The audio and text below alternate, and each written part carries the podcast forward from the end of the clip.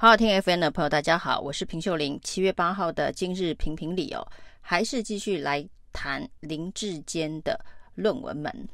那过去呢，常常啊，这个在选举期间呢，有一种说法叫做“全党救一人”呢，就是当呢某一个人呢发生了一个重大的失误的时候，全党上上下下会护航，包括呢现在。民进党打算提名陈时中参选台北市市长，由于这个疫情期间的种种争议哦，也曾经传出哦，必须要民进党全党上下全党救一人。不过这次林志坚的论文门呢，更夸张的不是只是有全党救一人哦，就是不是只有民进党全党救一人哦。那等一下再来谈哦，民进党这一次救人的态度不是非常的积极哦。而是我们看到的是全国救一人哦，就是呢，动用的是政府，动用的是国家机器哦，全国救一人哦，至少有两个部会，一个国安局哦，那还有这个两个大学四个教授都在救林志坚哦，那两个部会呢，非常离谱的发生的是哦，在这一个国科会啊。那国科会科技部国科会学术伦理规范居然呢消失了三十几分钟哦，在这个今天下午呢，突然网站上面挂了一个这个讯息哦，说呢国科会的学术伦理规范哦，从七月七号下架，不再公开浏览。这件事情当然是引发哗然哦。学术伦理规范为什么要在七月七号下架？显然是有人指示哦。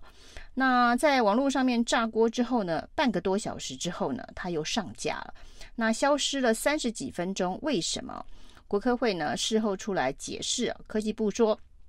哦，这是因为呢有这一个民众啊，在查询这一个学。术伦理规范的时候，发现这个格式不方便阅读，那反映给这个科技部，于是科技部呢打算要先下架修改，让民众阅读方便之后呢再上架。那如果是这样子一个状况的话，第一个，只要有民众打电话到政府部会去告知他说呢，你们的网页阅读不是非常的方便哦。那你就立刻，而且是立刻，立刻下架，说要修改，有这么便民的服务吗？这服务简直比一九二二，比这个一九九九还要好。那显然呢，比较可能的状况是真的打算要下架，然后呢，不让公开阅览。这跟所有的把自己的论文锁住的心态是一样的，不让你看里头的细节，从细节当中找到事实啊。那但是呢，可能必须要执行这个任务的人呢、大家会说哦，现在可能叫做吹哨人，这是另外一种形式的吹哨，因为呢，他居然在这个下架的连接上面告诉大家，是从七月七号下架，下架的目的是此后不再公开浏览，所以这应该是一个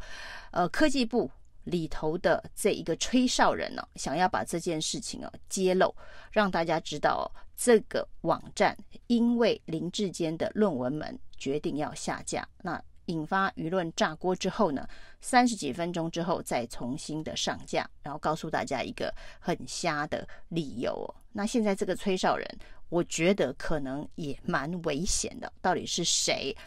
那可能也需要某种程度的保护。那另外一个是教育部，那教育部呢，在国科会的学术伦理规范发生了这个。事件之后，下架风波之后呢，他的这一个所谓的学术伦理客服专线呢，那因为大家可能有一些相关的疑义，会打去这个专线询问跟学术伦理相关的议题哦。那据说电话是被打爆了，那于是呢贴了一个公告说呢，七月八号开始暂停服务哦，因为电话被打爆了。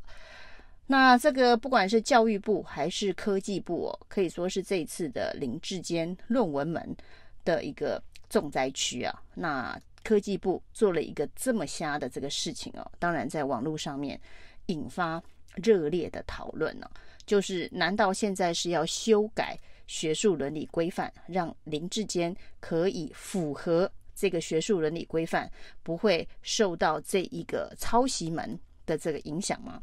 那除了科技部跟这一个教育部之外哦，另外今天政务委员张景三则提出哦，呃，其实呢，叫这个在职班的这个硕士啊。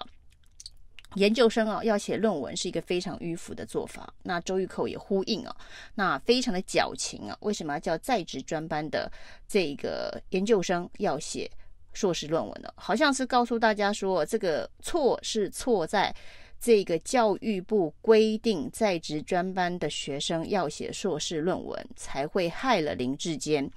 呃，惹上。这个风波惹上这个争议哦，那至于林志坚到底有没有抄袭哦，也不在他们的关心范围之内。那最扯的这个护航方式哦，当然是呃发明了一个理论啊，这是之前呢指控柯志恩论文的翁达瑞哦，据说是据自称是一个美国大学的教授。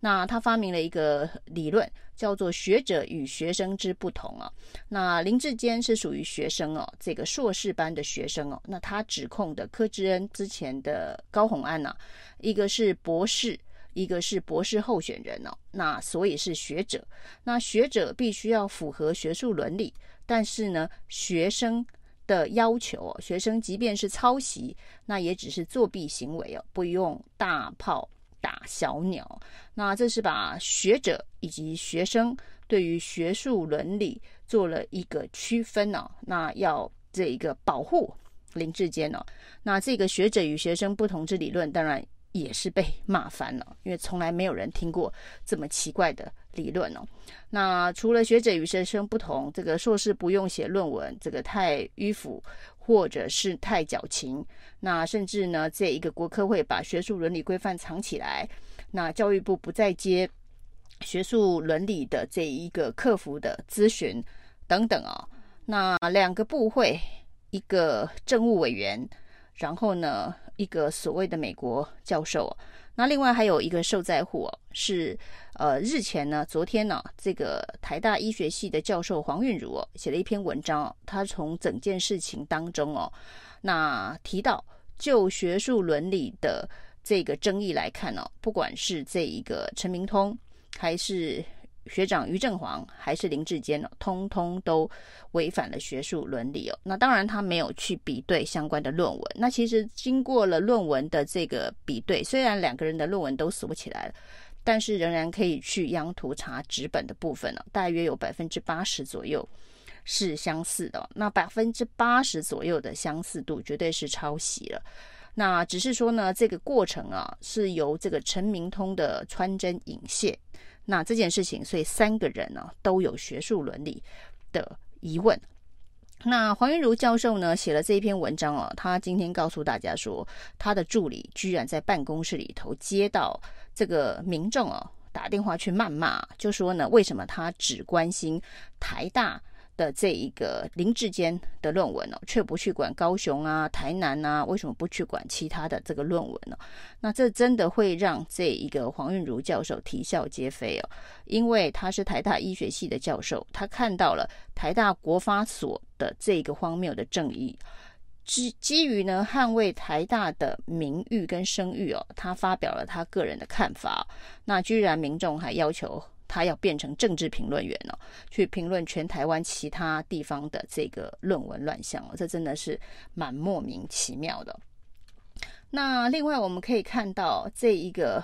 现在所谓的林志坚所筑起的防火墙哦，在这个中华大学这里筑起的防火墙，告诉大家的是说，呃，不管是给竹科的报告，还是林志坚自己的论文呢，这个作者都是林志坚呢，所以雷同度会高达百分之八十七点八哦。那甚至他自己的论文还有一部分呢，超制品质月刊加起来，可能抄袭的部分呢，高达百分之九十四哦。不管是八十七点八还是九十四点一哦，其实都达到了一个呃高抄袭的标准。所以呢，这两份报告就是他自己的硕士论文跟给竹科的报告，绝对是有抄袭的嫌疑。那现在林志坚所筑起的防火墙是说呢，这份报告呢都是林志坚写的，所以呢，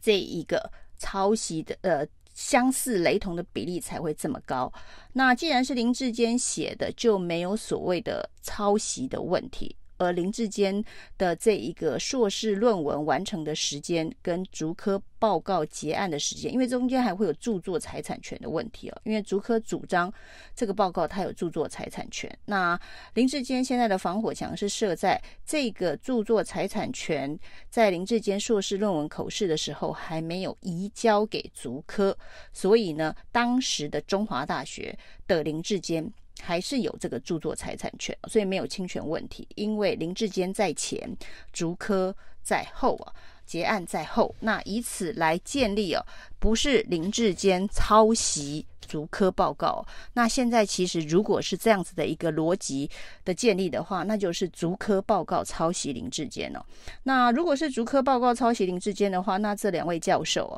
这两位竹科委任案的教授就是抄袭自己学生的作品。所以在这件事情上，林志坚所筑起的防火墙哦，就是这两位教授有学术伦理的争议哦。那中华大学的董事长、民进党的发言人李延慧。是不是该处理一下这两位抄学生论文的教授们呢？他们是不是该逐出中华大学？那在台大这个国发所论文呢，其实是同样的状况哦。陈明通为这个林志坚所筑起的防火墙呢，也是哦，是于正煌抄袭这一个林志坚哦，不是林志坚抄于正煌，所以。林志坚是属于原创者。如果照陈明通的说法，那这个林志坚其实更积极的为自己建立防火墙的方式哦，是他去告发于正煌抄袭了他的论文哦。那如果他去告发于正煌抄袭了他的论文，而这件事情成立的话呢，那也许可以还。林志坚在这个论文抄袭事件上面的清白，但诈欺的部分的清白，但是呢，有关于学术伦理哦，因为学术伦理的规范的严格度哦，恐怕比是谁是原创这件事情还要严谨，所以林志坚是属于晚毕业者。你在当时呢，呃，口试委员陈明通没有质疑于正煌的论文有抄袭的嫌疑啊，那你后面撰写论文的人呢，呃，理论上你要自己进行修改，这是在学术上面的严谨度。但是林志坚仍然是可以控告于正煌，他抄袭了他的原创著作。所以呢，不管怎么样哦，如果呢要全国全党就一人的话，那就是呢，要不教育部、科技部修改学术伦理的规范，就真的修改，为林志坚量身定做。那国安局长陈明通看起来呢，就必须为这个学术伦理这件事情哦扛下责任哦。那对国安局长的角色来讲，当然是一个重大的丑闻哦，所以他可能得这个请辞下台哦。另外呢，四个教授哦，就是中华大学那三个被指控抄林志坚报告去做足科结案的教授，那也必须要同时受到惩处。另外，当然还有这个调查员于振煌，也必须为他抄林志坚的论文负起责任哦。如果要全党要全国就一人的话，它会发生的连锁效应，最终的交代哦。就是要做到这么的彻底，才能够让林志坚全身而退。以上是今天的评评理，谢谢收听。